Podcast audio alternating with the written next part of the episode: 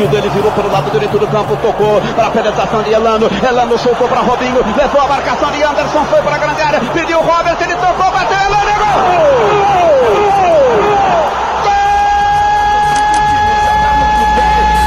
do caminho sem perder o estilo. Santos é eterno, Santos é de pai pra filho. Yeah, ah, litoral sorrindo. Cidade grita gol, daqui. Yeah, ah, litoral sorrindo. Fala Santistas do mundo todo, sejam bem-vindos a mais um episódio do Santos Futebol Cast. Mais uma semana de muita alegria após um domingo especial de vitória, de rumo e chegada à liderança e de farol alto. Segura, malandro, segura que a gente chegou e agora eu quero ver. Bom, é, antes da gente começar a falar de Santos, que é a coisa mais importante e mais maravilhosa de todas, eu queria dedicar o programa de hoje a todos os mini torcedores de futebol do nosso Brasil e do mundo todo.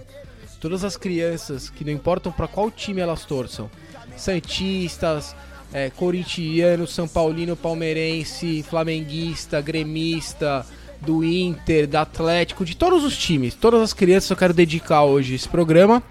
E antes de chamar o Roberto e o Túlio que estão comigo aqui, eu queria só deixar um recado para aquela senhora e para os dois babaca que estavam com ela lá no Grenal ontem, que agrediram uma mulher e uma criancinha, porque a criancinha estava com a camisa do time que não era o time deles lá. É, futebol não é isso, viu, minha senhora? É, a senhora passou uma vergonha que o mundo inteiro está assistindo, inclusive eu que nem tô no Brasil, assisti hoje aqui a imagem na ESPN Internacional aqui, com a cara da senhora agredindo uma criança. Então, eu espero que a senhora seja banida do futebol para sempre, junto com esses dois otários que estavam aí do seu lado, entendeu? E eu só não desejo que a senhora sofra a mesma agressão que a senhora fez com a criança e com a mulher, porque eu acho que violência não leva a nada.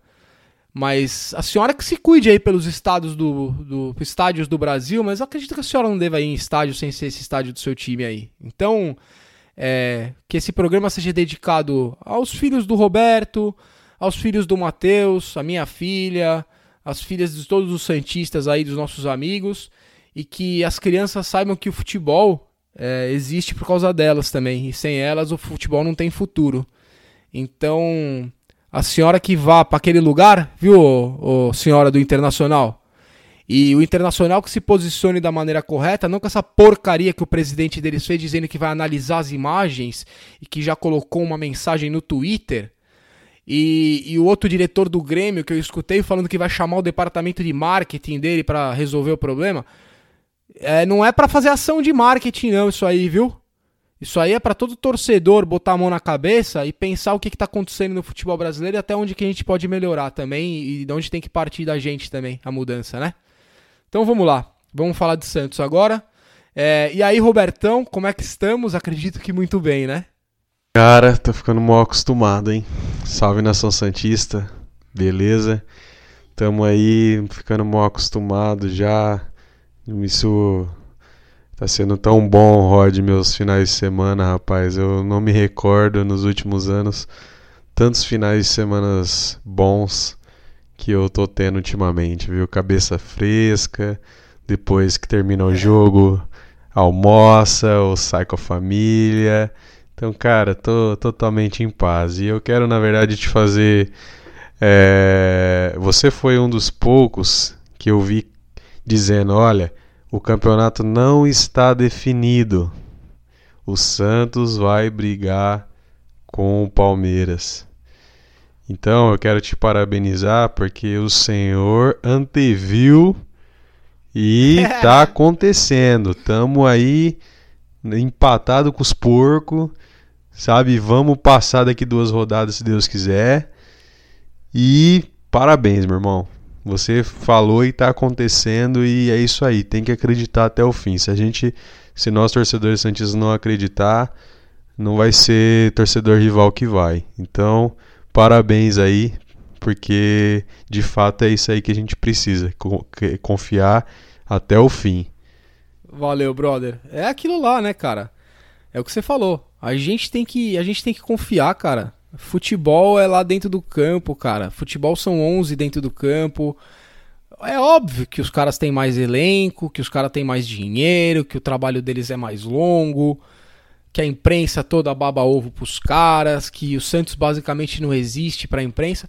Só que, Robertão, é assim que a gente gosta, meu irmão. Não é à toa que surgiu a frase contra tudo e contra todos, cara. Quando é desse jeito, é quando a gente tem chance de verdade. E é aquilo, cara, a gente tem que botar o nosso norte lá em cima, a gente tem que almejar o máximo e tentar até o final, cara. Se a gente vai conseguir ou não, não sei, mas que a gente vai buscar e a gente vai tentar, e se vacilar a gente vai beliscar, a gente vai. Que o Santos merece, que a camisa do Santos é pesadíssima na hora que chega, e porque o São Paulo merece, cara, esses jogadores merecem, o trabalho dos caras é... Ô Túlio, o cara fez jogo 11 horas da manhã valer a pena, meu irmão. Quando que você viu o jogo 11 horas valer a pena, Túlio? E aí, brother? Fala galera, saiu a zica do jogo das 11, né? O Santos já até ganhou as 11, mas um jogo importante assim, com um peso gigante, o Palmeiras sendo perdido no outro dia, a chance de chegar neles e mais uma vitória, quinta consecutiva, excelente resultado. E se semana passada a gente ligou o farol, agora a gente já tá dando seta. Palmeiras que se cuide, vamos para cima deles. E embalado aí no que você falou, eles têm mais dinheiro, têm mais elenco, tem tudo. Eu me lembrei, me lembrei da frase do Pepe. É, adversário batia, o juiz contra, a torcida contra, tudo contra, mas do outro lado é o Santos. Então, pra cima deles. Nossa, meu irmão, grande. É, ele é gênio até no campo, fora do campo, o grande seu Pepe. É isso aí, é o Santos do outro lado. E quando é o Santos do outro lado, meu irmão, os caras tão ligados que o negócio estrala, velho. Bom, Vamos lá, vamos lá, Túlio. Vamos começar a falar de Santos. Vamos analisar o jogo de ontem, cara. É, foi um jogo bem diferente, cheio de alternativas. Teve expulsão dos dois lados, é, teve mudança, teve substituição rápida, teve consertar a tática, teve mudar. Cara, eu achei um jogo sensacional. Eu me diverti pra caramba e fiquei orgulhoso do que o Santos fez, cara. Principalmente, sabe que horas, Túlio? Na hora que a gente ficou com 10 em campo, velho. Porque, olha, fazia tempo que eu não vi o Santos ficar com 10 em campo e falar o quê? Estamos fora de casa? E 10 em campo? Um pontinho aqui é bom? Não, não. Palmeiras perdeu, nós vamos é buscar. E o Santos foi lá e buscou, cara. Foi 1 a 0 no mini míssel aleatório? Foi. Foi um puta golaço? Foi. Só que poderia ter sido mais, hein? A gente perdeu gols, teve jogadas ali que o goleiro defendeu. Então, cara, eu fiquei satisfeitíssimo. Eu, antes de passar para vocês, que eu quero que vocês falem bastante aí do, destaque negativo e positivo do jogo, eu quero deixar. Porque, como teve muito pouco, na minha opinião, negativo, eu já vou falar aqui o que, que eu não gostei, tá? Cara, eu não gostei do Pituca ontem. Achei que foi um cara que destoou do, do resto do time na partida. É, e acho que o Veríssimo foi muito mal, né, cara? O Veríssimo eu achei que ele vacilou ali, cara. Tava todo mundo. Ele, antes de ser expulso, né? No final do primeiro tempo, ele quase foi expulso tentando puxar a camisa do cara.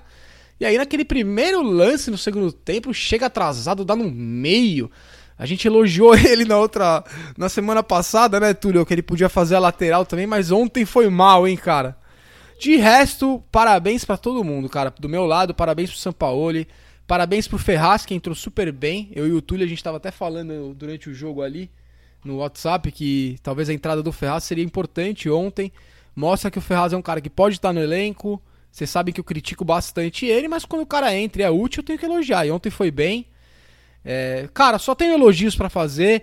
E, e, elogio maior vai pro Marinho, cara. Que cara bacana, velho. Que, que personagem que o futebol precisa. E agora ele vai ter espaço no Santos para brilhar de todas as formas. Então, parabéns, Marinho. Parabéns, Santos. Quero começar com o Roberto. Roberto, o que, que você achou do jogo, cara? O que, que você tem de destaque positivo e negativo? Cara, eu achei que. Como é bom, né? Você ver o Santos jogar, né, cara? Eu. Eu, eu tava refletindo e pensando nisso, né, cara? Como que o São Paulo ele, ele traz. Trouxe, na verdade, esse. Esse futebol vibrante, né? Que a gente tava, sabe a gente já desacostumou né, a ver o Santos dessa maneira. Né? A gente, pelos últimos trabalhos que a gente acompanhou, a gente vendo o Santos configurado, né? É, muitas vezes fugindo da sua, da sua, do seu DNA, que é ofensividade, que é ir para cima. Então você vê que de fato o São Paulo ele traz esse, esse conceito de volta para o Santos, né? que na verdade é a essência do Santos Então ontem, é, é, ontem foi essa demonstração, né, Rod? A gente vê um Santos intenso, um Santos que é, dominou na casa do adversário, que teve posse de bola, que sabe agrediu o adversário. Você vê que o Soteudo, cara, que impressionante o quanto que ele vem se destacando, o quanto que ele tem rendido ali na, na esquerda, né? É, a gente vê uma atuação de gala, por exemplo, do Aguilar, no, na verdade ali na defesa. É, o Jorge dispensa comentários, um baita lateral. É, sabe? Então assim a gente vê que como um todo o Sanches, o Sanches tá jogando demais, cara. Tá sendo um motorzinho ali pro, pro, pro, é, pro time. É... Então você vê que, que um, o todo é muito bom, né? Você vê que o Botafogo pouco arriscou, né? Se a gente eu até comentei é, do Alex Santana lá, né? Ele até trouxe um pouco de trabalho pra gente ali, mas o Botafogo como um todo assim não, não trouxe grandes riscos para o Santos, né? É, acabou acontecendo aquilo que eu acabei imaginando que aconteceria, né? Eles dando a bola para o Santos jogar, o Santos sendo dominante a maior parte do tempo, a gente teve boas chances, né? Se a gente for pensar é, de abrir o placar. A expulsão, na verdade, assim, foi algo assim que, poxa vida, jogou um balde de água fria meio na gente, né? Porque a gente estava dominando as ações, estava indo para cima e tal. E depois que da expulsão, o Botafogo começou a ficar mais com a bola, né? Então, assim, é, isso foi um. um mas depois é, a gente viu que o, acabou ocorrendo a expulsão dele, mesmo na verdade com um a menos. O Santos propôs o jogo, o Santos foi para cima, o Santos foi agressivo. O São Paulo, na verdade, é, eu acho assim que muitos. Foi até uma polêmica né, que teve se ele errou ou não, né? de ter tirado o Veríssimo antes. É, e eu até fiquei pensando, poxa, podia ter tirado já no intervalo o Veríssimo e ter entrado com o Ferraz. E ele entrou com o Ferraz só depois que o Veríssimo, na verdade, é, foi expulso, né? Mas ele acabou corrigindo, na verdade, é, esse erro e foi onde o, o Santos acertou, né? Então eu achei assim que foi um jogo com muitas oportunidades, um jogo onde o Santos mostrou é, é seu poderio, né? Então, assim, caberia mais. Eu acho que o Santos perdeu muita chance. Eu acho que uh, uma coisa que a gente precisa melhorar, sabe, Rod? É essa questão de, de, de, de ser mais efetivo é, na, na chegada. Porque a gente chega muito, só que a gente muitas vezes erra na hora do arremate. Porque isso, às vezes, num jogo grande, pode fazer falta, né? Eu acho assim que, por exemplo, aquele jogo contra o Atlético, né, a gente tomou a virada. Então, se a gente tivesse aproveitado oportunidades e, e feito, ampliado o placar, com certeza a gente não teria sofrido é, como a gente sofreu aquela eliminação, né? Então, eu acho que o Santos chegou muito no ataque, né? E, e, só que ele precisa ser mais efetivo. E o destaque foi a entrada do Marinho. Marinho, realmente assim, eu, eu vou eu vou elogiar mais uma vez é, o Pérez, porque você envolver David Braz num negócio e trazer é, e trazer o Marinho que jogaria aí na maioria dos clubes do, da Série A de titular é, no, nesse negócio foi uma baita foi uma baita negociação Rod. Então Ainda assim ganhamos um troco né? sabe? Então assim você traz uma reposição aparentemente ali na, na, o Rodrigo saiu, tá certo que o Rodrigo joga mais pela esquerda, mas ele vinha atuando pela direita. Mas é, o Marinho é aquele canhoto que joga pela direita e no entanto que ontem ele cortou para dentro e mandou aquele chute, né? Então foi onde saiu um golaço. Foi, foi, foi sensacional. Então, mais uma vez, foi muito bom o jogo para nós. O Santos segurou muito seguro defensivamente. Eu acho que é, para você ser campeão, você tem que ter uma defesa sólida. E a gente já está entrando aí, se não me engano, é o quinto jogo que a gente não toma gol. Se eu não me falha a memória, ou é mais, eu não sei se, o Túlio, se eu tiver errado, o Túlio me corrige. É, é seis, né? Acho que é seis, mas não lembro. A gente tomou Não. um gol nos últimos jogos, só que foi aquele gol do Atlético, né? É, mas se eu, não- se eu não me falho a memória, nós estamos aí seis jogos já sem tomar gol, Rod. Então, cara, é, É, então. é- e uma coisa que é fundamental, cara, além de toda a capacidade do time, é, tem a sorte de campeão. Por quê? Fom- Foi, expulso Veríssimo e aconteceu aquele lance lá. Na minha opinião, o Marinho até escorregou naquela hora. Eu não achei que foi pra tanto, mas aconteceu e ele foi expulso. O Gilson, né? Lógico foi uma chance clara ali e tal, que poderia ter sido convertido em gol. Mas, enfim, foi expulso e igualou numericamente. Então, aí foi o ponto crucial para o Santos embalar, entendeu? Então, é, esses Sim. foram meu, meu- meus destaques, Rod, e, e meu ponto de vista, assim, o Santos foi muito bem, sabe? Só que, cara, só uma última coisa, o, o Veríssimo, poxa, cara, se o jogador já tá amarelado, ele precisa ter consciência que ele não pode chegar do jeito que ele chegou ali. Não tinha necessidade, né? Não era nenhum lance, assim, É. perigoso. Então, errou, Errou, e errou. poderia ter sido determinante para para um empate ou uma derrota, né? Até, mas graças a Deus que, que não aconteceu isso, né? Então é, é isso aí. O meu destaque isso aí. negativo foi isso aí. Bom, é, até vou aproveitar essa última parte, acho que foi importante. Até queria deixar essa essa pro Túlio é, digerir e passar pra gente de volta o que ele acha. É muito importante o equilíbrio defensivo que esse time tem mostrado mesmo, cara. Isso é, é de estre... é, assim, é de vital importância para o Santos, como o Roberto disse. A gente tem é, o intuito de buscar esse título. A gente tinha que melhorar o equilíbrio defensivo, porque o Santos, desde o começo do trabalho do Sampaoli, foi um time que ofensivamente criou muito.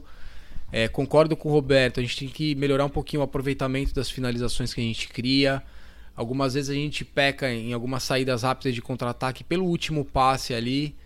Mas como um todo, a parte ofensiva não era nosso problema. A gente tinha problema defensivo. E hoje, cara, o time vive uma fase de muito equilíbrio na zaga, em todo o setor. Você vê que ele às vezes joga com três zagueiros, às, joga, joga- às vezes joga com duas linhas de quatro e o time continua sem tomar gol. É, acho que melhorou muito a bola nas costas dos laterais.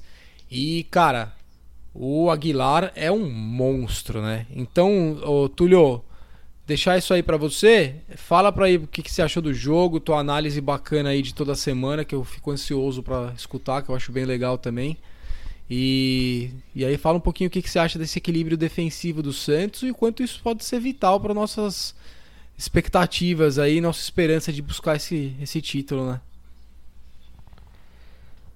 É, bom, defesa ganha título. Eu tô puxando da memória aqui, mas se eu não me engano, o único campeão dos pontos corridos que não ganhou também como a melhor defesa foi o Fluminense em 2010. Então isso mostra a importância da defesa no Campeonato Brasileiro de pontos corridos. E o Santos melhorou muito, é inegável, a gente evoluiu muito. É possível que o time oscile, a gente tem que lembrar que é um time ainda que tem seis meses e meio só de trabalho e tá brigando pela ponta. Claro que a gente não quer que isso aconteça, mas se manter essa pegada com uma defesa forte e, e a gente não sofre nos jogos como a gente sofria antes. A gente pode até ter um, um lance que outro time cria e tem uma grande chance, mas o Santos está muito seguro. É, então vamos lá para análise da semana. Bom, primeiro vamos entender como joga o Botafogo. Eu peguei alguns dados no site SofaScore, quem quiser é, conferir tá lá. Botafogo é o segundo time com a maior posse, só perde para o Santos. É o terceiro time que tem mais passes certos, tanto curto quanto longo.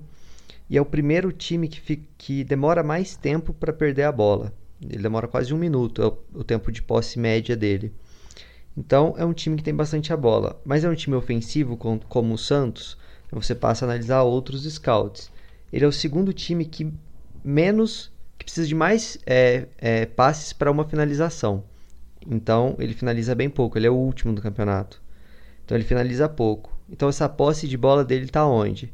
Aí eu fui olhar, ele tem 83% dessa posse no meio de campo e na defesa. Então ele é um time que se você se retrancar lá atrás, ele vai ficar tocando a bola ali, na intermediária, zagueiro, lateral, lateral, zagueiro, volante. e você não vai criar, você simplesmente não vai ter a bola. E quando ele perde, ele é o time que mais desarma no campo de defesa. Então ele é uma falsa retranca. Ele fica com a bola, enrolando, cozinhando o jogo, e quando ele perde a bola, ele se fecha muito. Que esquema que ele joga? Ele joga no 4-1-4-1. Então ele tem cinco no meio. O Cícero como primeiro volante, o Alex Santana aberto na esquerda, Diego Souza e João Paulo pelo meio, Luiz Fernando pela direita. Então é um time muito sólido ali do meio de campo. Então, o primeiro passo que a gente tinha que, que dar para ganhar o jogo era ganhar o meio de campo. O Santos precisava ganhar o meio de campo para ganhar a posse de bola. Era uma disputa pela bola, inicialmente. Então, o São Paulo ele faz uma alteração no time em relação ao Bahia. Ele precisava de um jogador como volante que tivesse uma pegada boa e um bom passe. O Alisson a gente sabe que marca bem, mas não tem um bom passe. E a gente não tem nenhum outro jogador com essa característica. Então ele tentou colocar o Giamota ali, mais pra frente eu vou até falar do que eu achei dele, e sacou o Vitor Ferraz, que no jogo passado fez essa função aberto pela direita no meio de campo, mas que tem uma, um poder de marcação muito baixo. Contra um Botafogo que domina o meio de campo, a gente precisava de mais vitalidade. Então ele tira o Vitor Ferraz, coloca o Giamota e coloca o Lucas Veríssimo na direita. Deu certo no primeiro tempo? Se você olhar os números, deu, mas o Santos não criou nenhuma chance. A gente teve 56% de posse, finalizou quatro vezes. É um número ok? É, mas não teve nenhuma grande chance. E aí vem para o segundo tempo. Ele faz alteração no ataque, que é onde realmente não fluiu. O Uribe e o Sacha, eles ainda não encontraram um entrosamento perfeito ali. O Uribe, ele ainda não conseguiu desenvolver o seu futebol. Ele até voltava um pouco para também ajudar nesse meio de campo ele fez até uma roubada de bola ali, então ele estava sendo importante taticamente, mas dentro da área ele não estava tendo um poder é, decisivo. Ele coloca o Marinho na direita, que é mais incisivo que o Sacha pela ponta, e coloca o Sacha onde ele mais rende. Só que voltamos para o segundo tempo e o Lucas Veríssimo é expulso e desmancha toda essa, essa tática. Logo na sequência, ele já faz duas alterações, né? Entra o, o Vitor Ferraz para compor ali até porque o Veríssimo ali ele tinha um poder de marcação forte, mas aí não tinha o passe. Então a gente estava meio que num cobertor curto. O Veríssimo ele marca melhor, mas não tem o passe. O Vitor Ferraz tem o passe, mas marca mal. Então como é que ele poderia solucionar isso? Logo que teve a expulsão, o Santos tinha três atacantes em campo e repôs a, a, o lateral. Então a gente passou a ter um 4-2-3. E o Botafogo é forte no meio. Como é que a gente ia ficar só com dois? Ele ia recuar o Sacha para fazer um, um jogador de meio de campo? Não tem como. Então ele já tirou o Sacha e colocou o Felipe Jonathan por ali, que teve números interessantes. Ele teve dois chutes travados, duas interceptações, duas roubadas de bola. Então ele, como um jogador de meio de campo, foi bastante participativo na defesa. E aí o Santos passou a jogar um 4-3-2, sendo os dois jogadores de ataque muito velozes, Soteudo e Marinho. E o Santos estava suportando bem. A gente não tomou pressão do Botafogo com um a menos. A gente dominava a bola, a gente conseguia atacar. E aí quando vem a expulsão, eu acho que o Rod falou no começo do programa, é, não, agora o, não é um ponto, o Santos vai conseguir buscar os três pontos fora de casa. E aí o Santos começa a crescer no jogo, o Marinho faz o gol, o Botafogo se abre e o Santos começa a criar uma chance atrás da outra, a gente começou a acumular chances perdidas e poderia ter sido muito mais. Agora falando dos jogadores individualmente. É, meus destaques positivos. Jorge fez uma partida absurda, números bons. É, ele foi o jogador que mais ganhou duelos na partida. Ele teve 15 duelos. Isso envolve drible, é, interceptação, desarme, tudo. De 15 ele ganhou 11. O Felipe Aguilar teve 8 cortes, 2 chutes travados e mais duas interceptações. Então ele foi um monstro, ele cobriu o Veríssimo em várias, várias jogadas. E o Soteudo, que muito forte no drible como sempre, mas que a gente sempre cobra, dessa vez ele fez. Ele teve quatro finalizações. O Soteldo é um jogador muito incisivo, mas que tem um problema na, na, finalização. Acho que a gente falou isso semana passada. E nesse jogo, por pouco, o gol dele não saiu no primeiro tempo. E no, e no segundo tempo, quando ia sair, ele sofreu pênalti que não foi marcado, porque os dois jogadores puxaram a camisa dele. Enfim, no geral, é essa análise. A gente tinha que ganhar o meio de campo, a gente conseguiu ganhar o meio de campo no primeiro tempo, a gente teve mais posse, teve mais chance, mas não converteu em gol. E no segundo tempo, quando a gente ia ter um ataque mais incisivo para converter essa posse de bola em gols, o jogo é, mudou de figura pela expulsão. E as alterações foram interessantes. O Felipe Jonathan entrou bem no meio, é uma possibilidade. E, e o Jamota, que eu tinha que falar. Jamota como segundo volante eu acho uma boa ideia, mas eu não, eu não gostei dele, acho que ele não funcionou. Não sei se ainda é falta de adaptação, mas eu é, notei uma baixa intensidade dele na marcação. Nos jogos que ele fez por ali como lateral, ele tinha uma boa é, evolução defensiva, né? E eu, eu notei ele meio apático ainda no jogo. Ele teve só um desarme. Não sei se ele está acostumado ainda a jogar mais à frente. Mas se ele recuar um pouquinho e voltar a ter aquela intensidade, eu acho que ele pode ser o. Rod. Acho que é mais ou menos Cara, por Deixa aí. eu só fazer Fala, um complemento. Cara, quase. Claro. Eu esqueci de falar disso. Soteudo ia fazer um golaço Puscas, hein, cara. Puta, Nossa, cara, mano, que golaço, gol cara. Ano, Ele velho. pintou ali e deixou o Gabriel no chão. Ai, cara, ia ser um golaço. Foi pênalti. Ia ser um golaço. Foi esse o lance que o Túlio falou, que ele passa no meio dos dois, deixa no chão e os caras puxam a camisa dele. Pênalti, não deu. Não o goleiro deu. pega com o pé ali. Bom goleiro do Botafogo, né? Nossa, cara. Isso. Ô, Túlio, vem cá, cara. É, por que que eu achei que o Pituca foi tão mal? Ele foi tão mal assim ou porque ele foi abaixo do que ele joga normalmente? É, foi a função que foi diferente? O que, que você achou, cara? Eu achei que ele faltou um pouco de combatividade ao Pituca. A gente está acostumado ele ganhando bastante ganhar bastante duelo no meio de campo, ter bastante a bola e errar menos passes. Eu fui olhar, ele teve 92% de passes certos. Você vai falar, poxa, foi bastante. Sim, só que a grande maioria de passes verticais é, ele errou. Então o jogo não fluía, o jogo passava pelo pé dele e quando passava o Santos perdia aquela jogada. Ele errou muitos passes em virada de jogo e passe vertical. E, e ele é bom nesse tipo de passe nos outros jogos. Então a gente ficava com a sensação de que quando o jogo chegava nele, travava e travava mesmo. E diferente do Sanches, por exemplo, o Sanches teve cinco passes verticais decisivos, ou seja, ou foi uma pré-assistência para uma grande chance, ou foi uma grande chance criada do pé dele. E a gente tem essa sensação que o Sanches foi muito bem, e foi mesmo. Então, o passe nesse sistema que a gente domina o meio de campo e, e troca muitos passes na intermediária ofensiva é de suma importância. Se você erra, você perde a posse, né? Exatamente. Tá, então não achei tão errado assim. Ele foi, foi mal, né? No jogo, pelos números, inclusive. Não, foi mal, foi mal. É, um outro cara que acho que compensou. É, eu também achei que o, que o Giamota não foi muito bem. É, fez a função dele, mas achei que não rendeu o que a gente está acostumado nos últimos meses aí, né? E em compensação, o Sanches realmente ontem ele se desdobrou, né? Ele teve até um momento que eu fiquei preocupado. Eu até falei no grupo ali com vocês na hora do jogo que na hora que ele toma aquela pancada do cara no meio-campo ali, ele passou uns bons minutos depois, meio lento, sentiu a pancada, tava dando um passe de lado, ele tava. E foi no momento que o Botafogo também começou a ficar mais com a bola naquela hora. Ou seja, é aquilo que já, já ficou meio batido, mas quando o Sanches vai bem, o Santos vai bem. Quando o Sanches não vai bem, esse meio-campo também não vai tão bem, né? E ontem ele fez a dele e do Giamota até certo ponto e fez a do Pituca também até certo ponto. E eu gosto muito dessa marcação que o Santos faz alta, cara. Os caras grudam, perdeu a bola, gruda três. Perdeu a bola, vai. Os caras estão com apetite, Túlio, Roberto. Olha, cara, que essa fase continue por bastante tempo, porque eu tô, assim, mais uma vez apaixonado pelo futebol do Santos, cara. Fazia tempo, viu? Fazia tempo, mas tamo aí, cara. Tamo rumo a esse, esse campeonato. É difícil, é.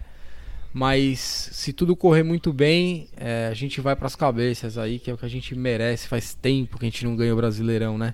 E ganhar esse Amém. ano seria especial, né, cara? Porque a mídia continua nem falando do Santos. A gente nem é adversário. Continue assim, que a gente gosta, meus jovens. Cara, é, foi uma excelente partida. Jogo às 11 da manhã, eu tava meio receoso é, mas com expulsão, com tudo, o Santos foi brilhante.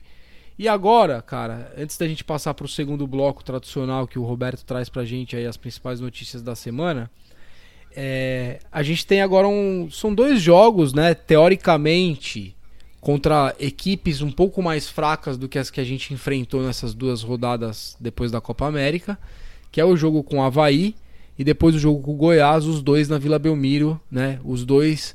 É, o Santos jogando em casa com essa oportunidade de se manter na ponta da tabela, quem sabe tentar tirar uma diferença de saldo de gols que infelizmente naquele fatídico primeiro clássico contra o Palmeiras, por conta de alguns erros, a gente tomou aquele, aquela goleada ali dos caras e abriram no saldo, mas a gente tem chance de se tudo correr bem e, e o Santos, diferentemente, que é o que a gente estava até falando, né, Túlio, Roberto, antes de começar aqui a gravação, que é, esses dois jogos vão ser de suma importância para o Santos, cara, porque infelizmente nos últimos 4, 5 anos o Santos sempre teve oportunidade nos campeonatos brasileiros, acho que tirando um ou dois anos, é, a gente sempre teve momentos no campeonato brasileiro de chegar lá na frente, ter oportunidade contra times teoricamente mais fracos em casa e não aproveitar e perder o campeonato ali. Então, cara, a gente tem agora, domingo, às quatro da tarde na Vila, o Havaí. E eu quero saber o que, vocês estão esperando é, desse jogo. E se vocês também entendem dessa forma, como eu entendo, que. Cara, é, é meio batido falar isso, mas eu acho que pela primeira vez em muitos anos o Santos entendeu que todo jogo no Campeonato Brasileiro de pontos corridos, principalmente em que times que estão na frente da gente, disputando com a gente a, a ponta da tabela, tem orçamentos fantásticos, tem apoio de mídia, patrocinadores fantásticos, elencos, vastos elencos, né? A gente precisa aproveitar essas oportunidades contra, por exemplo, o Havaí e contra o Goiás. O é, que, que vocês estão esperando? Roberto, o que, que você está esperando desse jogo, cara? Na verdade é o seguinte, é, assim, a gente sempre. Torcedor né, sempre fica na expectativa de que às vezes esses times mais fracos que estão lá embaixo na tabela, em tese serão adversários mais fáceis a serem batidos.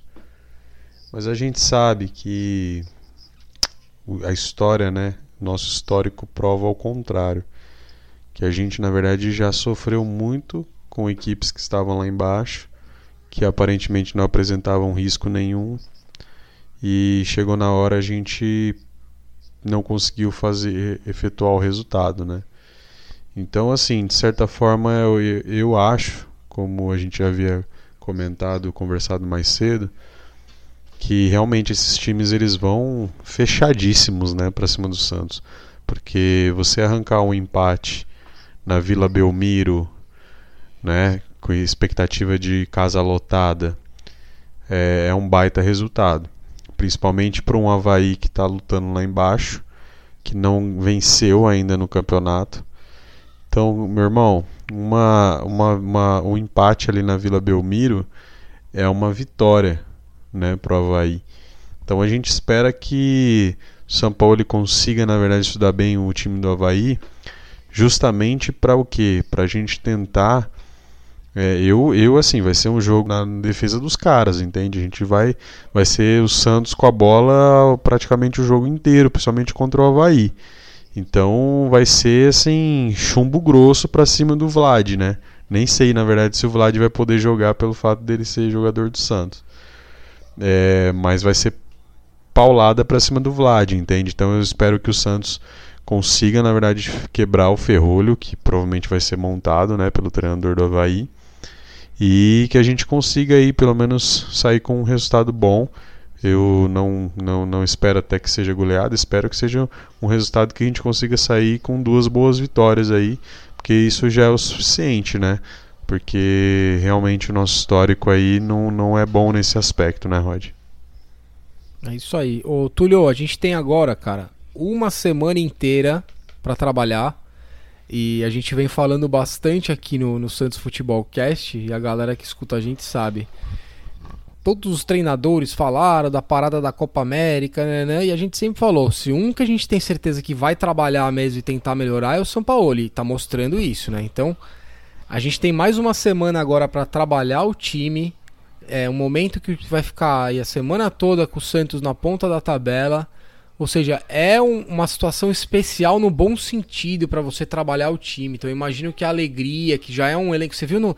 Pô, cara, aquela comemoração do Marinho ontem, velho. O time inteiro se abraçando, dando tapa. Não fazia quanto tempo que eu não via um negócio daquele no Santos. Então, esse elenco tá bacana. O, o, o, assim, a energia tá legal. E a gente tem uma semana agora para trabalhar. E antes da gente começar o programa, Túlio, você falou uma coisa interessante sobre como que pode ser o cenário desses dois próximos jogos, com que o Roberto também falou dos dois times provavelmente vão vir naquele ferrolho na Vila. Então pode ser que tem jogador aí que chegou há pouco tempo, está se adaptando, mas que agora talvez tenha oportunidade para realmente desencantar, né? Fala aí, Túlio, o que, que você acha daí desse próximo jogo com o Havaí, cara? É um jogo de extrema importância, a gente não pode perder ponto para esses times de baixo. E, e, o Havaí, eu assisti o jogo dele ontem. Tem alguns times que estão na zona de rebaixamento ou estão nas colocações mais de baixo, mas que não são tão ruins, são ajeitadinhos, só que tem times melhores na Série A. Não é o caso do Havaí. O Havaí é um time ruim, um time envelhecido. É, eu assisti o jogo dele, sofreu. É um time que tem dificuldade de chegar no ataque, fez pouquíssimos gols, não ganha no brasileiro, não ganha sei lá quantos jogos. Então é contra esse time que assim não pode ter é, cogitar um empate, entendeu? Tem que ser a vitória. Eu acredito que é, o Santos vai naquele esquema que a gente fez contra o Corinthians, no 2-3-5, né? Então talvez até com o Alisson nessa linha de 3, como foi, para poder dar uma sustentação aos dois zagueiros laterais por dentro e com a peça que a gente não tinha naquela época, que é um centroavante, é, camisa 9, que faça a parede, que brigue na bola aérea, que incomode os dois zagueiros, seja capaz de saber se posicionar ali dentro da área para uma bola que sobre. Eu acredito que é o melhor esquema para furar o, o, um ferrolho, né, uma retranca. É um esquema que já deu certo, né? não é porque a gente foi eliminado que ele deu errado. O resultado não foi o que a gente esperava, mas a gente amassou o Corinthians a bola não entrou por uma casualidade, acontece, infelizmente, seu futebol. Mas eu acho que vai ser essa estratégia que ele vai usar. Não estudei o Havaí para falar se essa é a melhor, mas diante de uma retranca que com certeza o Havaí vai vir, é uma possibilidade boa. E agora com o Uribe ali, fazendo a função que a gente não tinha. Então vamos torcer para que ele desencante, faça um gol importante, como foi o gol do Marinho, que desencantou. E como você disse, eles entenderam a importância de cada jogo, cada jogo uma final. E eu acho que a torcida também está indo na mesma, na mesma pegada. A torcida está entendendo que cada jogo é importante, está comprando a ideia. Eu espero, já deixo meu pedido, Vila lotada nos dois, nos dois próximos jogos, porque vai ser importantíssimo. Cara, é, da mesma forma que o, o Santos tem uma semana para trabalhar, o São Paulo e os jogadores, sócio rei, torcedor, a gente tem uma semana para lotar a vila, cara. Vamos lotar a vila. Agora é a hora. Olha o que esse time tá fazendo. Há quantos anos que a gente não vê um elenco que briga e briga de verdade e sente o jogo e vai para cima. E cara, eu sei que eu já falei isso hoje no programa, mas eu vou repetir.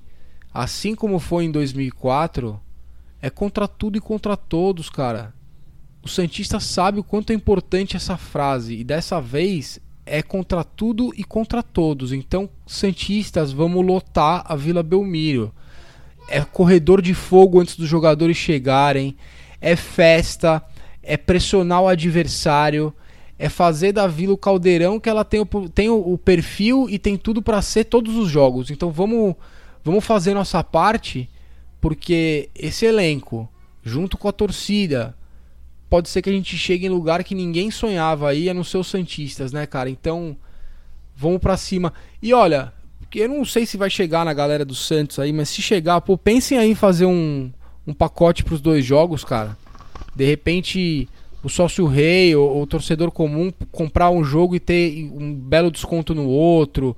Ou não sei, trabalhar algum tipo de promoção aí pra gente tentar fazer, aproveitar esses dois jogos em casa, já sabemos que é na vila, não vai mudar de lugar, não vai mudar nada. Vamos tentar trabalhar um pouco mais, principalmente os nossos, e eu sou um deles, tá? É, proprietários de cadeira cativa, sociais. Levantem a bunda do sofá e vamos pra Vila Belmiro ver esse time jogar. Vamos ver o São Paulo trabalhar na beira do campo. Quando a gente vai ter oportunidade de ver um cara desse nível de novo no Santos, a gente não sabe até quando ele fica. Vamos aproveitar.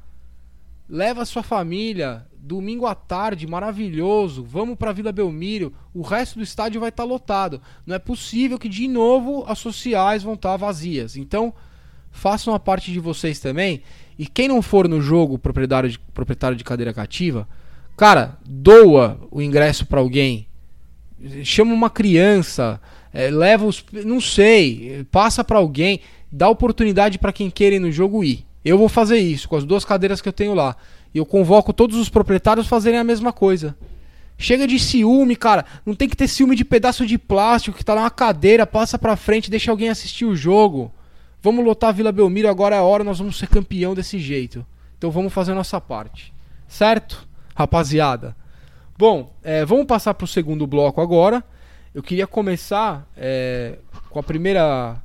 Acho que é importante a gente falar disso agora que acabou de acontecer, né? A coletiva do, do José Carlos Pérez. A gente teve uma coletiva do São Paulo no sábado também. Depois o Roberto fala mais pra gente sobre isso. Mas eu queria começar com vocês falando sobre a coletiva agora à tarde lá na, na Vila.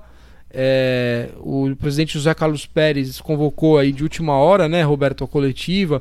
Ficou um baita de um suspense. A gente nos torcida já xarope, já começa todo mundo falar: é o Robinho, é o Neymar, é não sei o quê. Mas, cara, na verdade eu acho que foi uma contratação importante.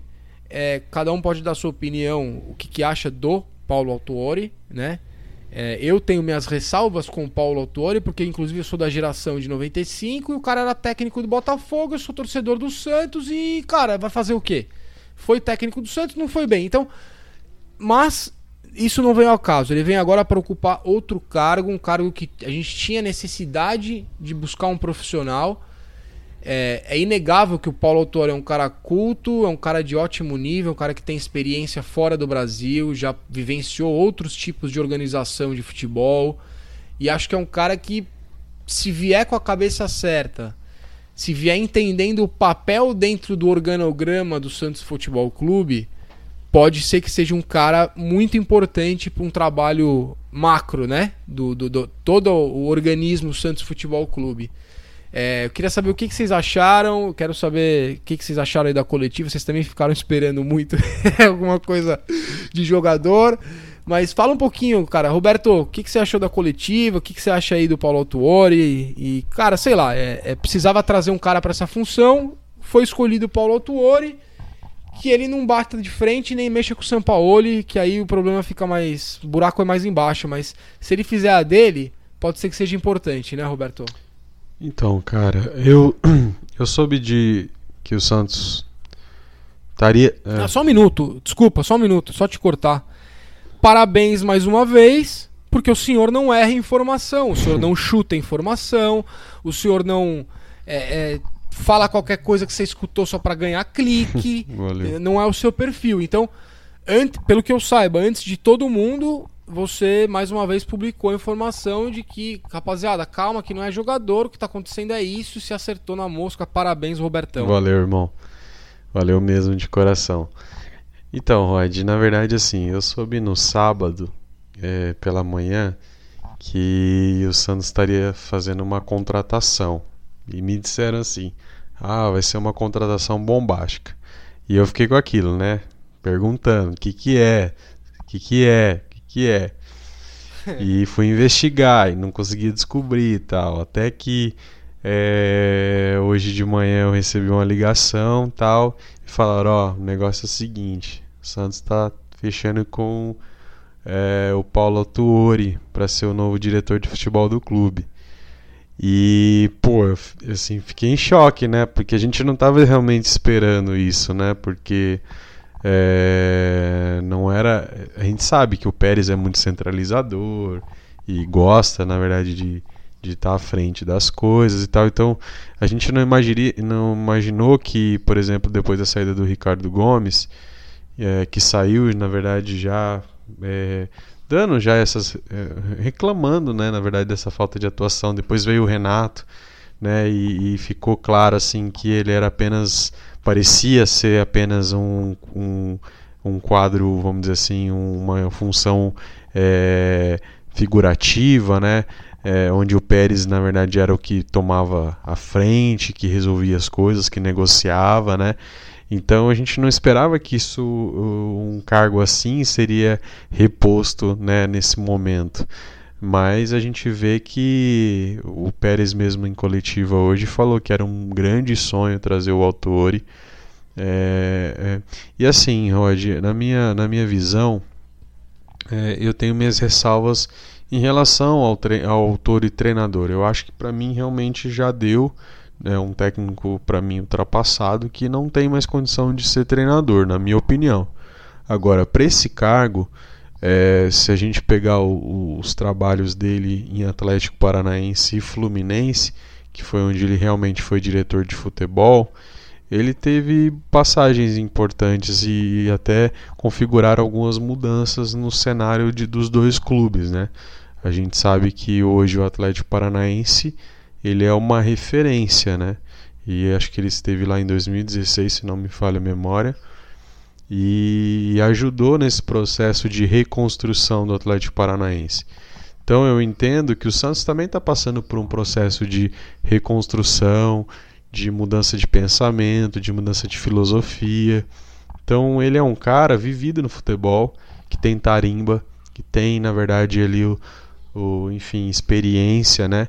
E a gente precisava, na verdade, de, de justamente é, é, um cara para estar tá ali à frente da coisa, entende?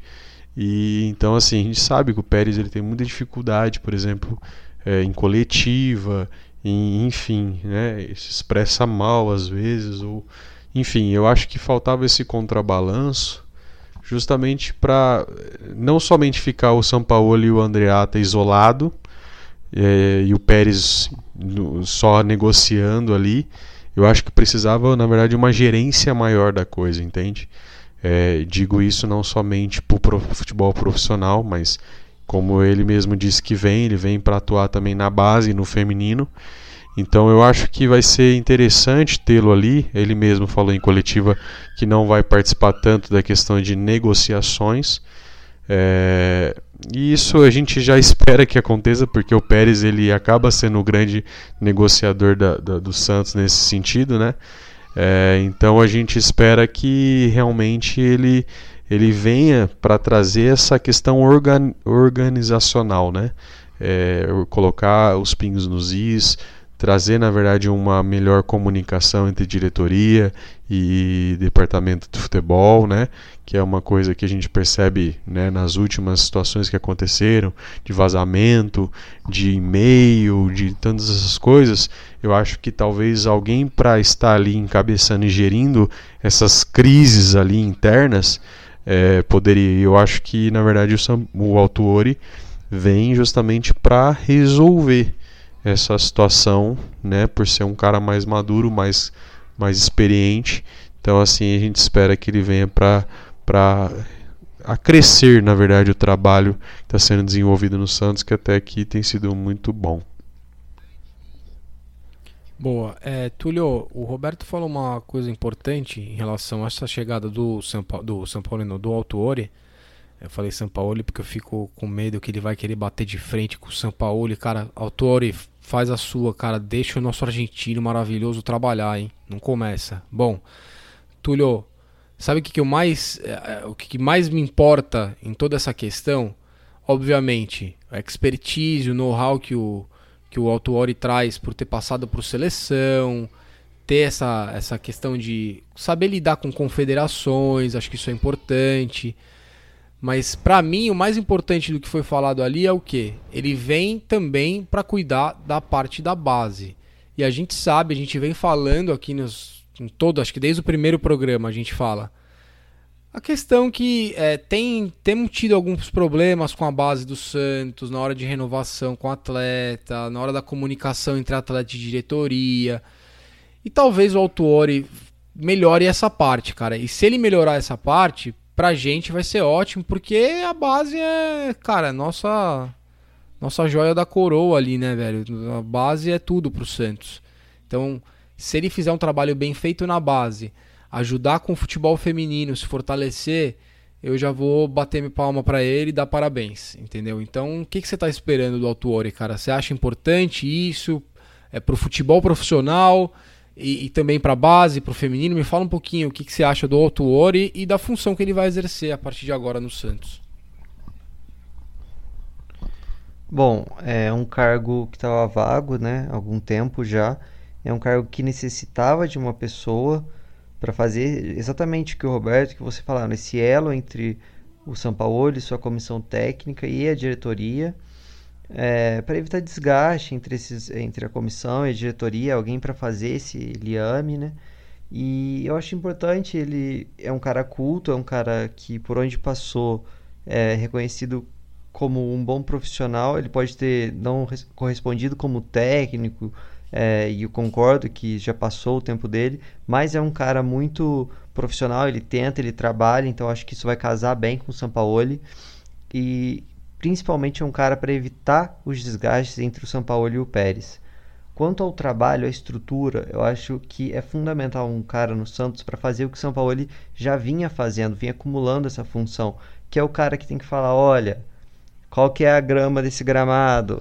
e aqui tem que fazer isso, tem que fazer essa reforma, tem que fazer aquilo lá. Um cara para cuidar de tudo isso. Para cuidar da base, do feminino, de tudo. Então, se ele vier é, para acrescentar a experiência que ele teve, principalmente no Atlético Paranaense, é um clube que eu não gosto por causa do presidente, mas isso não vem ao caso. É inegável que é um clube que está fora do eixo, Rio-São Paulo, não é considerado entre os 12 maiores do país, mas que vem crescendo seu patrimônio, diminuindo sua dívida, ganhou seu primeiro título internacional ano passado, está nas, tá nas, nas semifinais da Copa do Brasil desse ano. Então é um clube que está em ascensão muito pela sua organização. É um clube hoje muito bem organizado. Um outro exemplo é o Bahia. E, e se ele vier para fazer um trabalho que ele fez lá, que foi bom, eu acho sensacional. Espero que diminua os ruídos, coloque a casa em ordem, gerencie tudo e, e, ele mesmo já falou que não vai participar da negociação. Acho que pode ter sido até um pedido do Pérez, que ele teve algum desgaste com os outros é, profissionais que atuaram nessa, nessa função, né? Então, deixa o Pérez negociar e, e que o Pérez deixe o Paulo Autori trabalhar. Então, se ele trouxe esse cara para fazer todas essas funções, entrega na mão dele e supervisiona. Não queira continuar Cara, tem um ditado né? que minha mãe sempre me fala: combinado não sai caro. Então, combinou direito, deixa o cara trabalhar, ele faça a função dele, que é necessária no clube, e obviamente, nós como torcedores do Santos, estaremos torcendo por ele, porque todo mundo que está no Santos a gente vai torcer, porque é, eles indo bem, a gente vai bem, tá certo? É isso ou não é, rapaziada? Os caras tem que ir bem, velho, tem que deixar de lado, é, deixa de lado.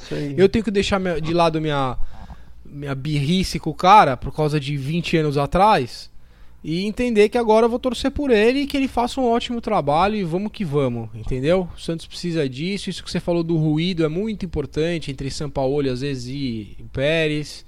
Então, vamos ver, vamos ver o, acompanhar o trabalho do autor e, e acompanhar os próximos dias que ele mesmo falou que vai voltar para mais uma coletiva, explicar um pouco melhor, né? Tá só chegando.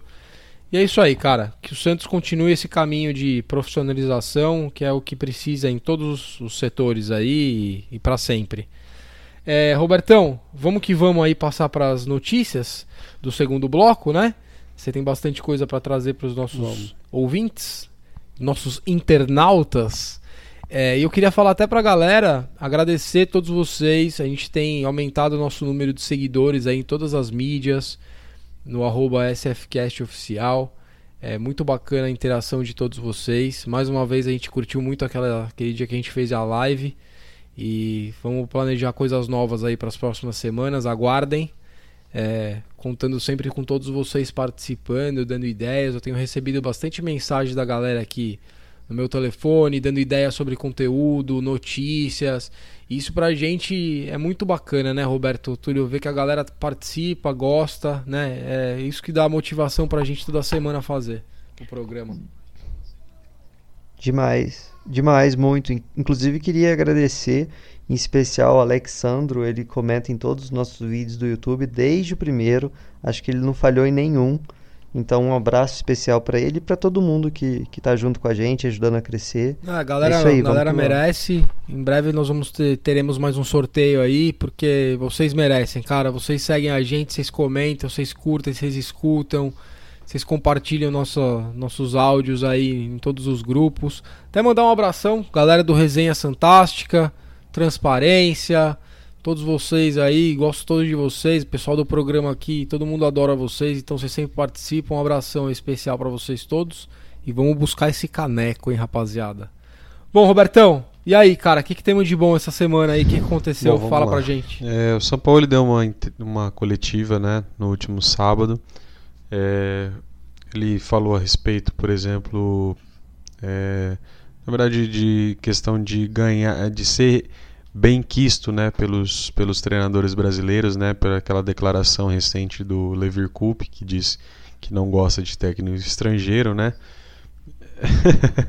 E a gente não gosta do Levir Coupe, então que se lasque a É, opinião então, dele. assim, ele diz que, que, que quer mudar esse paradigma, né? Que, que ele vem realmente para mostrar o seu trabalho, para implantar seu trabalho aqui no Brasil e que ele espera mudar essa, esse pensamento, essa, essa, na verdade, esse preconceito, né? Que o técnico brasileiro acaba tendo com o técnico estrangeiro, né? Então ele diz que vem, que tem trabalhado para isso. É, uma outra coisa que ele comentou também foi a respeito do, da suposta é, reforma na vila, né, do retrofit, né, que provavelmente é, se acontecer, se aprovado e tudo mais, ficaria pelo menos aí um ano e meio longe da Vila Belmiro, né? Ele até deu, a sugestão de que caso isso acontecesse, usasse, mudasse para São Paulo, né? Só que ele disse que dá para fazer os jogos em São Paulo, só que necessariamente o time precisaria mudar para São Paulo durante esse período, né? Porque ele gosta de trabalhar em loco, ele gosta de, enfim.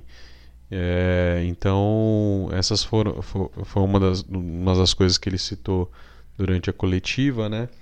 É, e, e, bom, vamos lá. É, outra coisa que, que surgiu essa semana também, né?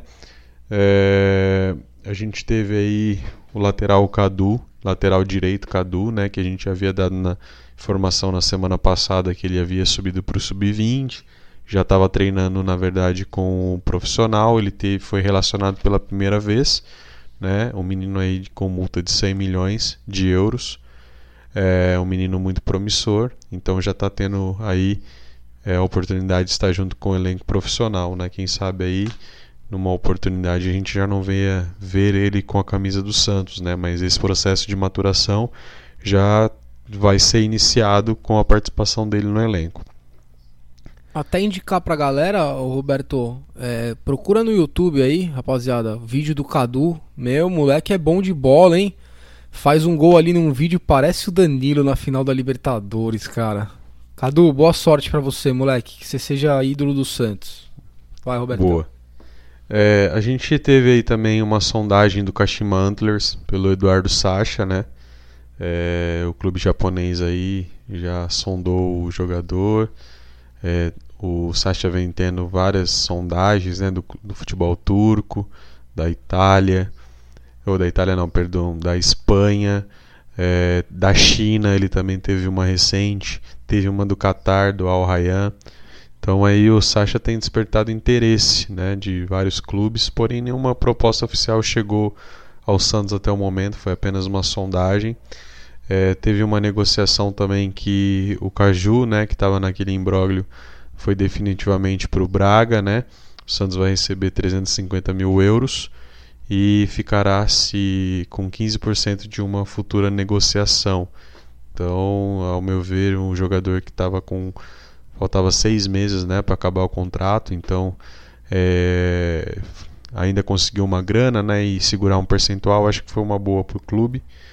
É, o lateral esquerdo Rom, O Santos até tentou renovar, né, o Roberto, mas é, o, o Caju não quis, né? É, na verdade, é, a, a ideia, na verdade, do agente dele e dele, né, era já era partir, né, continuar na Europa. É, então, na verdade, eles, eles sabiam que na verdade não ia ter muita chance também, né, Rod? Pelo fato de ter o Jorge em ascensão, É, tem É, o Felipe então. Jonathan, que é o substituto natural do, do Jorge. Então ele sabia que não ia. Que entra bem, É. né, cara? O Felipe Jonathan toda vez entra bem. Então, assim, e, e até particularmente eu acho assim que pelo nível do Caju ele não ia ter muita oportunidade ainda que seja fosse em outra posição, enfim, ou se fosse o ano que vem que o Jorge ia sair.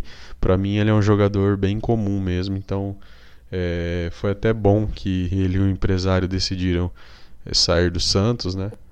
Ô Túlio, olha meu amigo, vou falar pra você e pro Roberto e a molecada que segue o Caju no Instagram tá ligado, né? Meu irmão, o que ele. A vida dele tá bonita na Europa, viu, cara? Ele vai jogar bola. É. Pra que, que ele vai voltar pro Brasil? Não vai ter chance nem de jogar no Santos, joga nada, tá lá bonitão Oh. nas varandas em Paris, puta nos café da manhã no Instagram. Tá, tá bem, viu, Roberto? É óbvio que ele não ia querer renovar, né, cara? É, cara, tem que aproveitar, né? Se ainda tem clube interessado nele, porque eu falo pra você, acho que ele nem na Chapecoense é perigoso ele jogar. Joga. Mas enfim. foi, foi, foi pro Braga aí, o Santos levou um dinheiro. Outro, outro que também não, não, não rende nada é o lateral Romário, né? Foi oficialmente apresentado ao Vila Nova. Tava no Red Bull Bragantino, né? Não estava sendo aproveitado. Então é um jogador aí que tem mais, se não me engano, dois, três anos de contrato com o Santos. Foi repassado novamente ao Vila Nova, eh, se eu não me engano, até o fim do ano.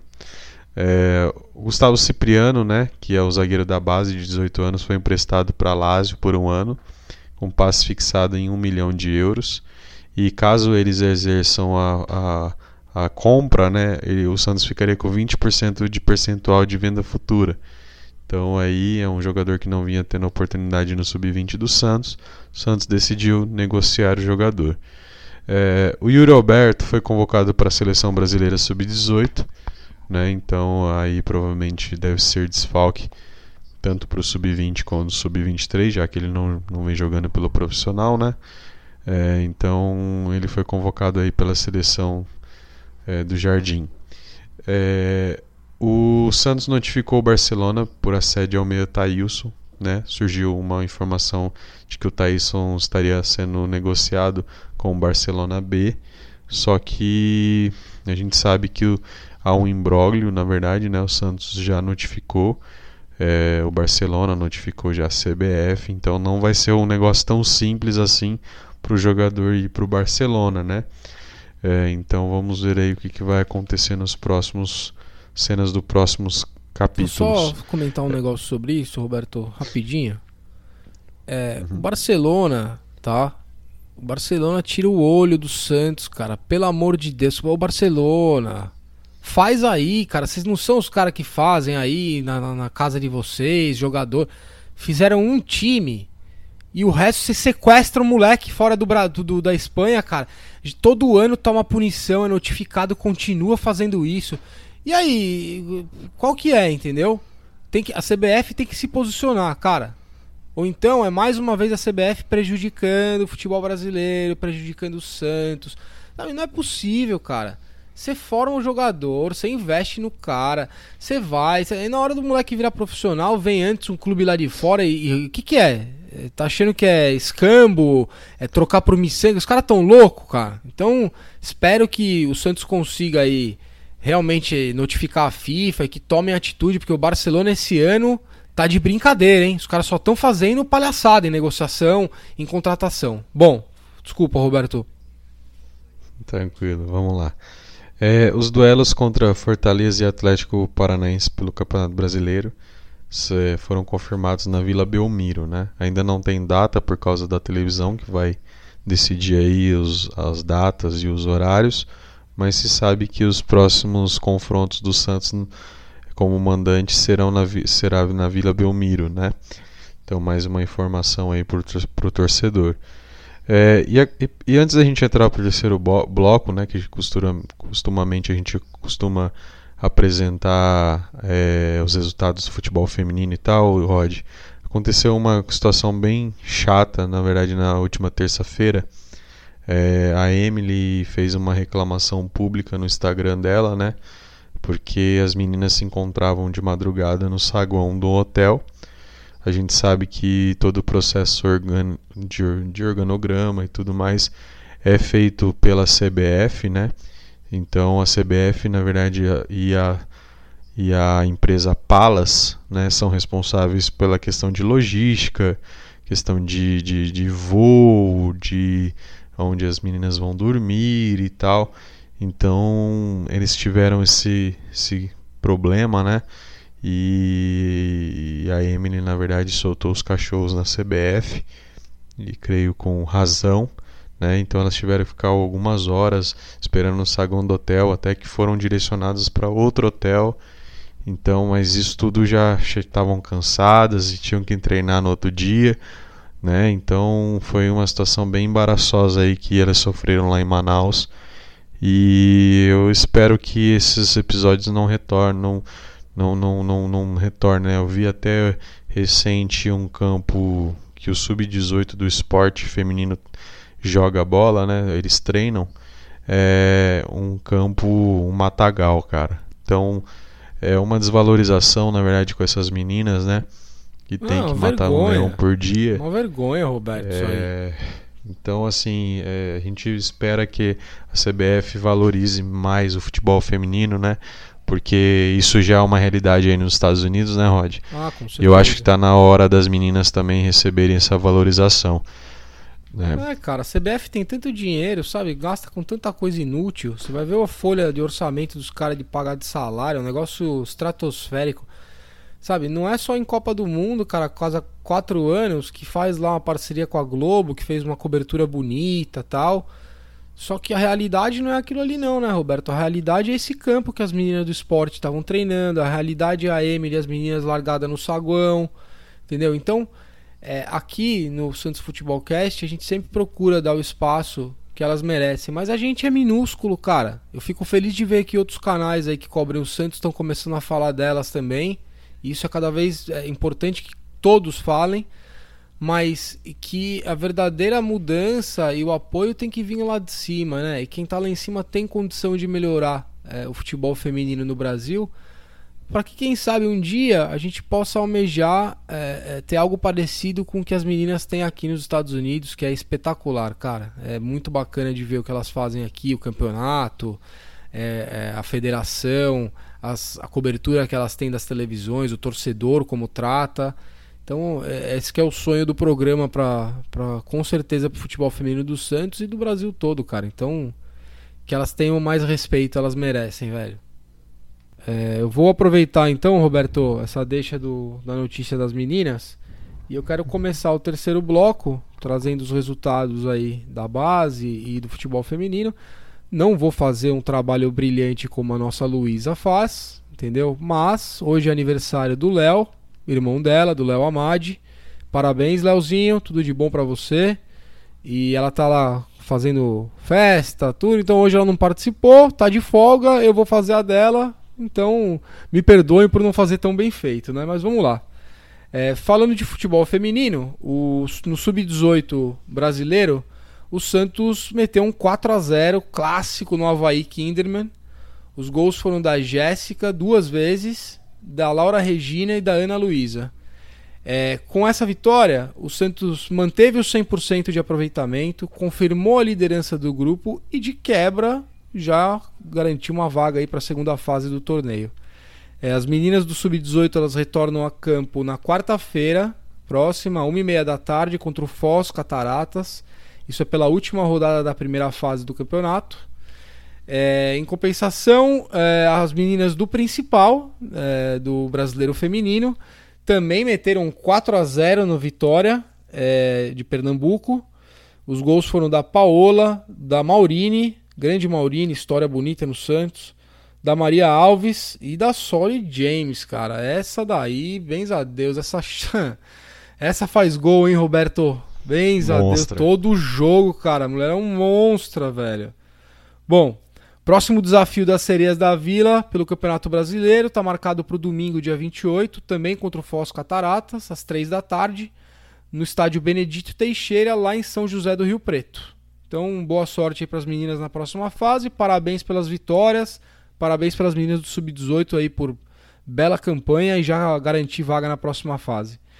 Bom, passando agora para o futebol de base masculino, pelo sub-20, Campeonato Brasileiro, infelizmente o Santos tomou de 3 a 1 do Palmeiras, é, jogando em casa, né? Inclusive, foi em casa, né, Roberto, se eu não me engano. Não, é, foi mando do. Eu, se eu não me engano, foi mando do Palmeiras, Rod. Bom, que seja. Tomaram, infelizmente. O gol do Santos foi marcado pelo Wesley. É, então, parabéns aí pelo Wesley, é, pelo, gol, Wesley. É, infelizmente perdemos, mas com certeza a molecada do Sub-20 aí vai dar a volta por cima na, no próximo jogo. É, pelo Sub-23, Brasileirão de Aspirantes, o Santos vai estrear na segunda fase agora contra o Internacional do Rio Grande do Sul, na quinta-feira às três da tarde em Santos, no tradicional Urico Mursa, o qual eu fui lá naquele Santos e Portuguesa Santista, Roberto, que o tal do Rico e do outro lá, que eu esqueci o nome, acabaram com o Santos, cara. Dia triste, chovendo, caiu um puta de um raio lá na laje, quase caiu o repórter lá de cima, foi uma coisa horrível. Fábio Costa queria agredir o seu Pepe, nossa senhora. Bom que seja melhor que esse dia para a molecada do Sub-23. Bom, rapaziada, essas foram as, os resultados aí das meninas e do, da molecada da base. É, vamos terminar o programa. Quero chamar o Roberto para dar o, o, tchau dele, tradicional de toda semana. Robertão, manda o seu abraço aí para quem você quiser. Fica Valeu, Nação Santista. É, quero agradecer aí a cada, cada participante aí do programa que tem contribuído aí para o crescimento é, do nosso podcast, né, Rod? Eles têm sido fundamentais aí para que a gente consolide esse trabalho, um trabalho que a gente tem feito com tanto amor e dedicação e, e respeito, principalmente a torcida do Santos, né? Trazendo um conteúdo bem, bem legal, bem completo, né? Porque nós entendemos que o torcedor santista merece isso, né? É, a gente sabe, na verdade, que poucos veículos fazem isso então a gente é um veículo independente que está aí tentando trazer o máximo de conteúdo, né? Eu particularmente me esforço muito também no meu perfil para trazer muito conteúdo para o torcedor santista, porque é, a gente sabe, né, como é difícil muitas vezes você ficar sem notícias do que está acontecendo no clube, sabe? Tem muita coisa acontecendo no clube que muitas vezes não é divulgado, né? Então, às vezes até pequenas coisas, às vezes que parecem ser bobas, viu, Rod? eu, eu às vezes publico porque eu acho que cada coisa que acontece no Santos é importante. Se envolve o Santos, é importante. Né? E, e, o torcedor merece saber o que está acontecendo, né? não somente saber de coisas grandiosas como contratações, enfim, né? mas saber coisas que acontecem no, no, no, cotidiano, no dia a dia do clube. Eu acho que isso é uma das coisas muito legais que o torcedor também quer vivenciar, né, que é o dia a dia do clube, claro, né? Claro, cara. Porque por mais Detalhes, que os bastidores, né, Roberto? É, porque por mais que a gente é tenha é Porque por mais que a gente tenha torcedores aí espalhados lá no Acre, é, enfim, lugares que muitas vezes é longe do centro, né? Ali, principalmente de São Paulo, de Santos, é, eles querem estar mais próximos do clube, né? Então a gente tenta ser esse veículo para aproximar eles do clube. E eu quero só mandar um abraço pro meu amigo Eisner, né? Ele até ele tem acompanhado os programas, elogiou você, Rod, elogiou você, Túlio. Então ele tem, Valeu, é, tem acompanhado aí o programa, tem achado sensacional. Ele é um cara muito criterioso, então o elogio dele para mim é muito muito válido aí. Então um abração, Eisner. E quero dar o crédito para você porque você pegou bastante no pé do Pérez para contratar o Soteudo, então se você fez isso e, e, teve sua participação, como eu sei que fez, então parabéns, valeu aí mesmo, porque hoje o Soteu tá trazendo a liguinha para nós. Então valeu por ter enchido o saco do Pérez aí, para ele ter trazido o cara. Um abraço, galera. Valeu, Túlio, valeu, Rod. Matheus não pôde gravar mais uma vez, então um abraço para ele. Luísa também não pôde, então um abraço para Luísa e até semana que vem, galera. Valeu, Robertão. Valeu, Eisner. Você que ajudou a trazer o Soteudo, você já tá virando um ídolo aqui. Casa é sempre sua aqui, meu irmão. Obrigado, cara. É, e aí, Tulio, deixa seu tchau pra galera. E mais uma vez, muito obrigado pela participação, sua análise muito legal, tática aí toda semana. A galera tem gostado muito, elogiado. E você tá de parabéns, cara. Valeu. Mais uma semana aí, tamo junto de novo. Valeu, Rod. Valeu mesmo. É, Eisner, está convidadíssimo a vir aqui. Sei que você não, não é tão ligado assim, tem um pouco de timidez, mas quando quiser, a casa está aberta, você manja bastante também. E queremos você aqui. Bom, meu abraço também vai para a torcida do Rio. Eu morei lá, sei como é ruim, tá distante do Santos, é, vivendo com uma mídia carioca chata na orelha e a torcida lotou Maracanã. Durante a transmissão toda a gente só ouvia a torcida do Santos. A comemoração com o time no final mostra bastante como a torcida está empolgando junto com o elenco na hora certa, na hora de crescer. Então, meu abraço a todo mundo que viajou, a todo mundo que estava lá, que representou o Santos. Meu abraço também aos integrantes do podcast, todo mundo, ao Edu, ao Tadeu também, que ajuda a gente no, no Cartola. E é isso aí. Mais uma semana feliz. Quinta vitória, que vem a sexta, a sétima. Marce... Vamos pra cima deles. Marcelão também, vem, viu, Túlio?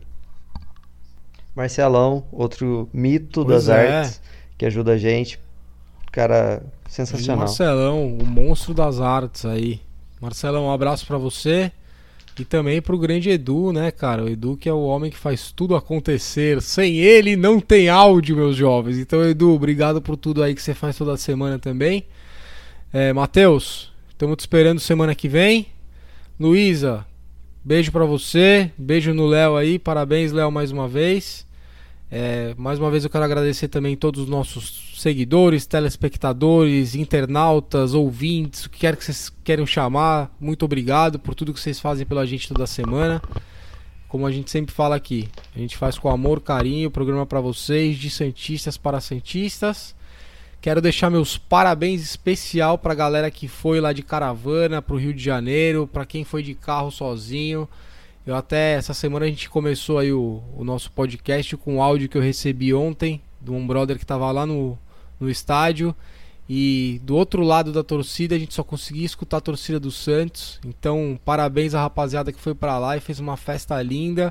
E com certeza fez parte dessa vitória do mini míssel teleguiado aleatório do nosso Marinho.